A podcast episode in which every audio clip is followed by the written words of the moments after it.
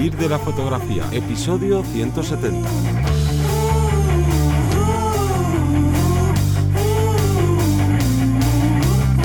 Bienvenido o bienvenida al podcast que te enseña a vivir de tu pasión, es decir, vivir de la fotografía donde semana tras semana te traemos todo lo relacionado con el mundo fotográfico como negocio, ya sea esa búsqueda de clientes, cuánto cobrar, la marca personal y bueno, ese largo etcétera que incluye el marketing en todo su ámbito. Pero me voy a presentar, yo soy Johnny Gómez y conmigo y contigo tienes a Teseo Ruiz. Hola, buenas. El tema que tratamos en este episodio en particular es sobre, bueno, cómo conocer a tu cliente ideal. Y es que si nos llevas escuchando tiempo, pues verás que a esto le damos una importancia vital. Tienes que conocer a tu cliente ideal para saber si se puede costear los precios que tú tienes en la web o si al revés, si tienes unos precios muy bajos y por eso están creyendo que no eres lo suficientemente bueno, tienes que saber, bueno, todo, ¿no? Al final tienes que saber hasta la última ápice de, ¿no? De su personalidad, de sus gustos y demás, para poder ofrecer ese servicio adaptado a ese cliente. Y claro, esto está genial y creo que es muy entendible, pero el problema viene cuando dices, vale, ¿y cómo conozco yo a mi cliente ideal?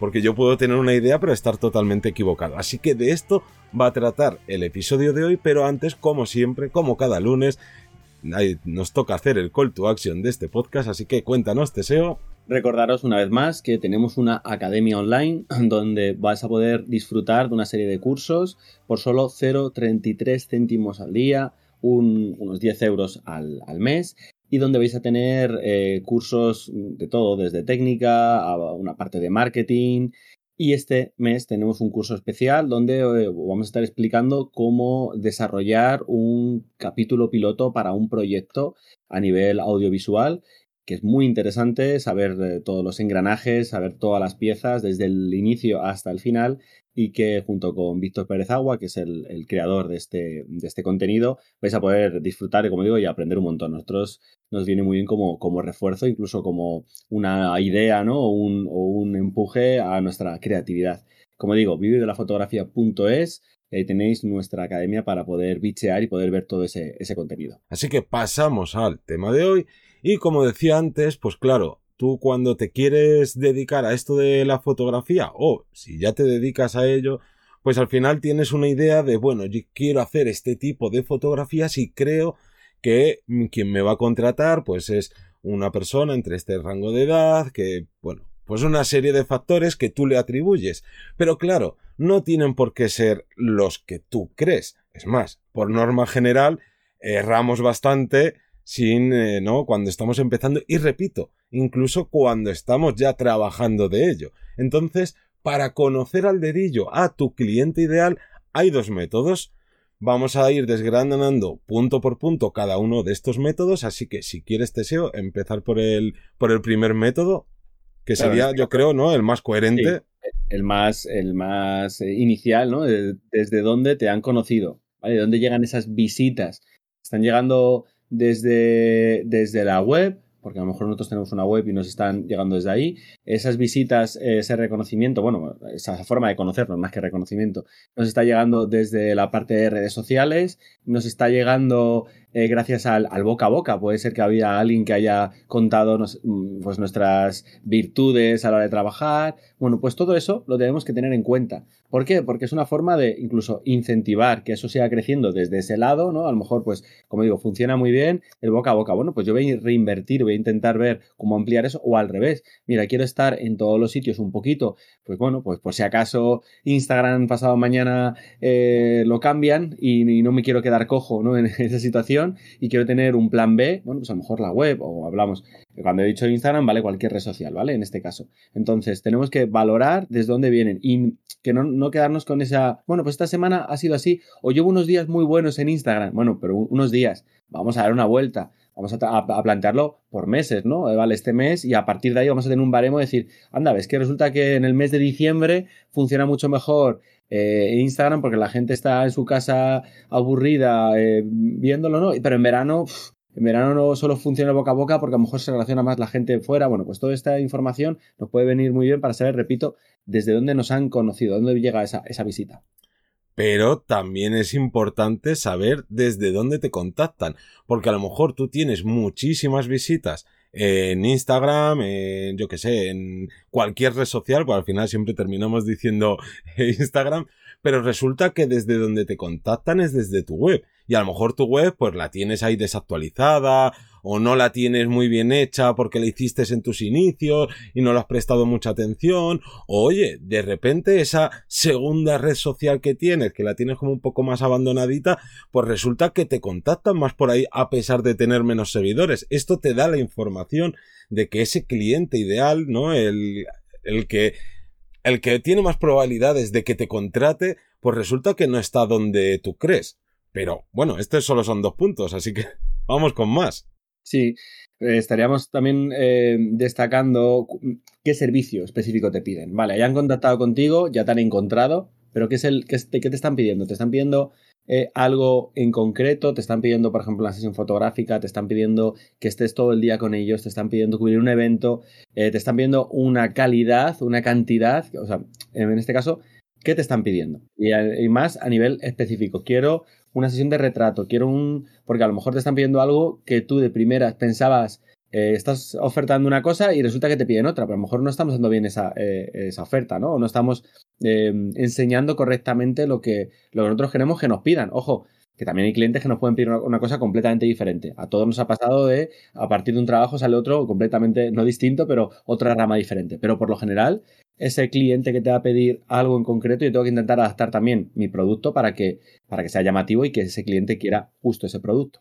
Claro, luego otra manera, ¿no? A lo largo de ir recibiendo estas contrataciones, pues terminas viendo ya no qué servicio o qué tipología de servicio, ¿no? Pues de repente todos te piden que quieren muchísimas fotos o al revés, no necesitan muchas fotos, pero dentro de eso también vas viendo qué te demandan, si quieren una fotografía más moderna, ¿no? Cuando tienes esas primeras conversaciones de qué es lo que estabas buscando, por si tú a lo mejor en tu portfolio tienes algo como muy variado y vas viendo pues qué cosas comparten en común todos estos clientes, porque claro, Aquí de nada sirve decir, bueno, es que como uno me ha contratado para hacer fotografía, yo que sé, a nichos funerarios, pues resulta que mi cliente ideal quiere eso. No, no, aquí estamos hablando de que hay que ver en conjunto qué es lo que tienen en común todos estos clientes.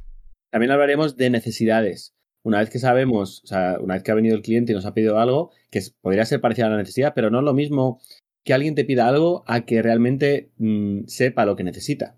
Eh, nos pasa con, por ejemplo, con pymes, con pequeñas empresas que dicen, vale, yo necesito que me hagas fotografías de mi empresa, pero no saben si quieren fotografías de sus, eh, de, pues, de sus em, empleados. Empleados, que no me salía, de sus empleados, de los productos, de fotografías para a lo mejor crear un perfil en redes y por LinkedIn que puedan ver o que puedan eh, demostrar que es una empresa pionera, que es una empresa que se preocupa por el medio ambiente. Pues a lo mejor hay que hacer fotografías un poco viendo cómo ellos reciclan esos materiales o dónde vienen tal. Entonces, tienen una serie de necesidades que nosotros tenemos que cubrir y hay a veces que ellos mismos a lo mejor no las saben o haciendo un poco enmascarada. Nosotros tenemos que saber qué necesidades tiene el cliente. Vale, pues la necesidad del cliente puede ser, como decía, eh, estar en redes, eh, demostrar que son algo en concreto. Eh, una, una, mm, una, experiencia, ¿no? Mi necesidad es pasarlo bien durante un fin de semana, un día. Entonces yo quiero que cubras esas fotografías que yo voy a estar haciendo X cosa, ¿no? Esa necesidad lo debemos saber en nuestro cliente. Luego otra cosa también que vas a ir viendo y que va a ir coincidiendo pues es si tu precio es una barrera o no. ¿Y esto cómo lo sabes? Pues sencillo, si de repente te piden presupuesto y cada vez que dices tus precios eh, no vuelves a saber nada, ¿no? De esos casi clientes, pues ya sabes que eh, por lo menos a los que tú estás llegando, el precio puede ser una barrera o al revés. Si ves que por norma general eh, o un gran tanto por ciento no te ponen ninguna pega, no te intentan regatear, pues oye, más cosas que vas descubriendo, ¿no? De tu tipo de cliente al que no al que te quieres dirigir, sino al que te estás dirigiendo exactamente, porque eso luego ya es harina de otro costal. Sí. Y luego eh, pasaríamos a qué rango de edad y qué género. Igual, em, son clientes jóvenes, son clientes más mayores, son personas a lo mejor, son mujeres, son hombres, son eh, parejas, eh, son, bueno, pues hay un montón de variables en este caso eh, para, jugar con ello, porque dentro de eso también sabremos, incluso a nivel económico, por qué franjas se pueden mover. No es lo mismo, por ejemplo, yo siempre digo lo mismo, el tirón que puede tener em, gente mayor, 50, 60 años, que ya tiene, entre comillas, todo pagado o que tiene unas condiciones económicas en principio más estables que una persona de 18 años.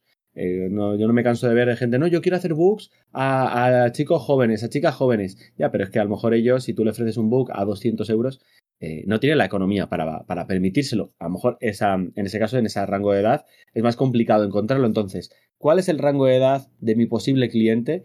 Y el género también nos ayuda bastante, o si vienen individuales o son familias, jugar también un poco con eso. Claro, aquí, por ejemplo, si tu página web... Eh cuando utilizas ¿no? la voz dirigiéndote hacia tus clientes y estás hablando únicamente en masculino y resulta que el 70% de quien te termina contratando son mujeres, oye, es bastante obvio que tienes que cambiar el lenguaje que utilizas en, tu página web, porque al final, es, si no, vas a estar como creando cierto rechazo hacia, hacia el cliente que realmente te contrata. Y con esto, bueno, pues podríamos ir poniendo 100.000 ejemplos, pero aquí la clave es que siempre va a haber diferencias. Eso está claro es poco probable que tengas eh, clientes que sean, vamos, como zipizape y que sean gemelos. Pero la clave aquí está en cruzar todos esos datos y ver, oye, pues hay un tanto por ciento importante que tienen este rango de edad, o que me piden esto que yo no estaba ofreciendo, o bueno, al final de cuentas, con todos esos trabajos vas a ir conociendo a tu tipo de cliente ideal. Pero aquí viene un gran problema. Oye, ¿y si yo estoy empezando y no tengo ningún cliente, no tengo manera de conocer entonces a mi cliente ideal, ¿no? O bueno, vale, he conseguido trabajos, pero claro, estos han sido de amigos, familiares, amigos de amigos, que esos te van a pedir de cualquier cosa. Porque claro, simplemente, oye, pues mi primo, mi hermano, mi cuñado eh, o mi sobrina es fotógrafa y es como de, ah, pues bueno, a mí me vendría bien hacerle fotos a los tornillos que de mi fábrica.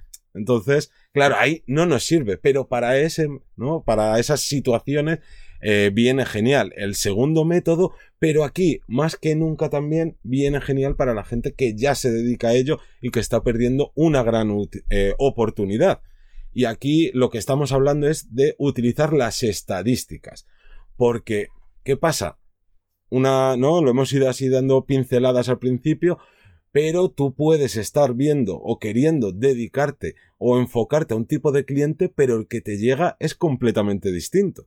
Y entonces, si no identificas cómo es realmente tu cliente ideal, porque a lo mejor sí, tienes de ese otra tipología y te van llegando trabajitos, pero del otro te están llegando más. Entonces tendrás que potenciar de dónde te llegan más contratos, ¿no? Más, más servicios eh, que hacer. Y para ello se consigue de dos maneras. Una es o una sería las analíticas de tu página web y la otra las analíticas que te dan las redes sociales.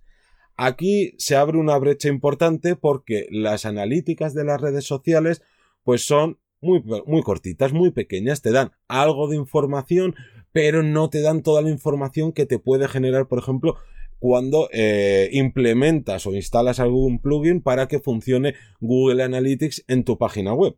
Y esto aquí se abre un melón gigantesco porque, por ejemplo, entre las cientos de cosas que te permite saber, obviamente es el rango de edad y el género de esas personas que están interesadas por ti. No que te hayan contratado, obviamente, si estás empezando, pero resulta que tú, pues, has creado tu página web, estás ¿no? creando contenido en las redes sociales y ves que Oye, pues resulta que la gente de entre 40 y 60 años son las que más visitan mis perfiles o las que más entran a mi página web. Y de repente tú tienes, como hablaba antes, un lenguaje súper moderno, aquí yo que sé, escribiendo bro y...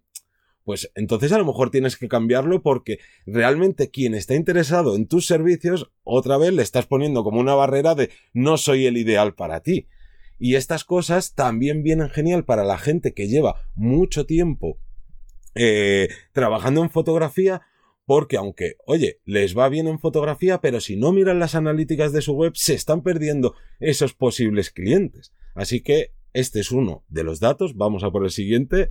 Claro, por ejemplo, podríamos ver eh, de dónde vienen, si vienen de, Google, de redes sociales, de un link directo, ¿no? Donde yo he puesto, por ejemplo, de un link directo, si yo creo una publicidad eh, o un, lo que sea, un contenido y pincha en este link y te lleva tal, no sé qué, ese link tiene que ser el, medidor de quién está pinchando, por qué vienen de ahí, porque a lo mejor eh, pienso que vienen de, ese link y resulta que no, no están viniendo y que están viniendo de la página web o están viniendo de, de otro sitio. Entonces, repito, es importante saber de dónde vienen para saber si estás haciendo correctamente en los diferentes sitios tu trabajo o si te estás esforzando un montón en TikTok y luego resulta no viene nadie de allí o estoy esforzándome o pienso que lo estoy haciendo bien y luego a lo mejor hay algún, algo que me está capando, hay algo que me está limitando y no me estoy dando cuenta. Entonces es una forma buena de, tenerlo en cuenta. Claro, luego, por ejemplo, también una, una parte importante de las analíticas es ver el comportamiento que está teniendo esas visitas en tu página web.